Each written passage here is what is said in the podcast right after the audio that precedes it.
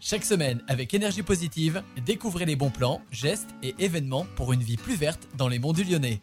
Bonjour chers auditeurs, c'est FX, bienvenue dans cette nouvelle chronique d'énergie positive consacrée cette semaine à l'ambition écologique des monts du Lyonnais. Et oui, vous le savez sûrement, nous sommes sur un territoire qu'on appelle TEPOS, un territoire à énergie positive très concrètement, ça signifie que d'ici 2050, notre objectif, ça va être de produire autant d'énergie qu'on en consomme.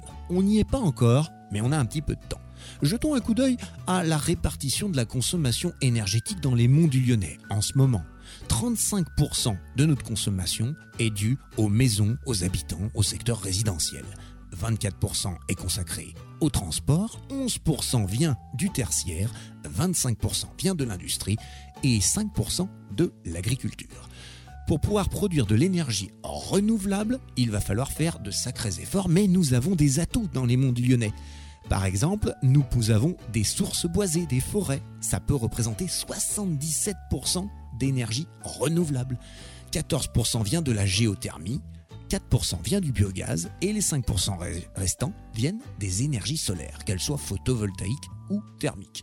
Vous voyez, on a donc des atouts pour produire de manière renouvelable de l'énergie, mais le chemin est encore long et il y a tellement d'initiatives que je vais vous relayer tout au long de cette année et qui nous permettront d'atteindre le fameux territoire à énergie positive.